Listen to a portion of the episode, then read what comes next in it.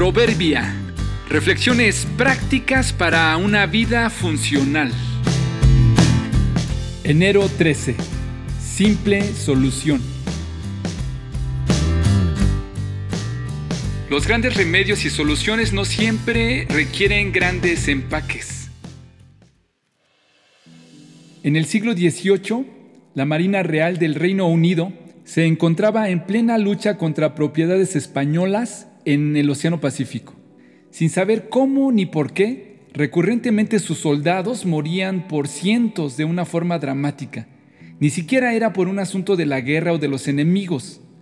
Los comandantes veían caer a veces a casi toda su tripulación. Alguno de ellos describió lo que pasaba de la siguiente manera. Entre los marinos, muchos sufren de exuberancia de carne fungosa encías pútridas y espantosos horrores. Intentaron por todos los medios resolver esta afección con cualquier clase de remedios. Algunos intentaron usar malta, col ácida, pasto, ácido sulfúrico, hasta comer ratas y cualquier cosa que tuvieran a la mano. Por más que lo intentaban no lograban saber por qué de la nada algunas personas sufrían de sangrado en las encías y la piel. Por mucho tiempo siguieron sin encontrar alguna respuesta o cura, hasta que un marino llamado James Lind descubrió que el remedio más eficaz eran las naranjas y los limones. Los usaron como la solución, sin saber a ciencia cierta por qué eran efectivos. Con el tiempo se comprendió que lo que los marineros padecían era lo que ha llegado a conocerse como escorbuto, una condición causada por falta de vitamina C, lo que implica que el colágeno que se encuentra en los tejidos como la piel no se pueda sustituir causando ruptura en los tejidos y sangrado.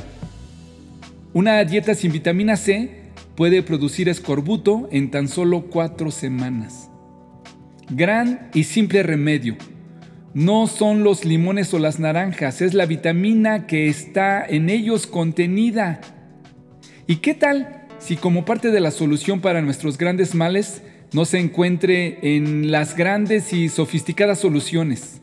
Quizá lo que necesitamos para detener las heridas aparentemente espontáneas en nuestras relaciones es un poco más de acciones que comienzan con la vitamina C, un poco más de comunicación, un poco más de comprensión, cariño, calidez, cumplidos.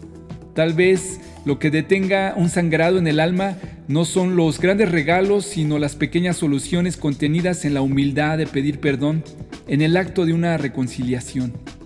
Nuestro reto es pensar menos en las vitaminas que necesitamos y procurar más las que necesitamos otorgar. ¿Ya ubicaste quién de tu tripulación necesita vitamina C? Alégrense con los que están alegres y lloren con los que lloran. Vivan en armonía unos con otros. No sean tan orgullosos como para no disfrutar de la compañía de la gente común. Y no piensen que lo saben todo. Romanos 12, 15 y 16.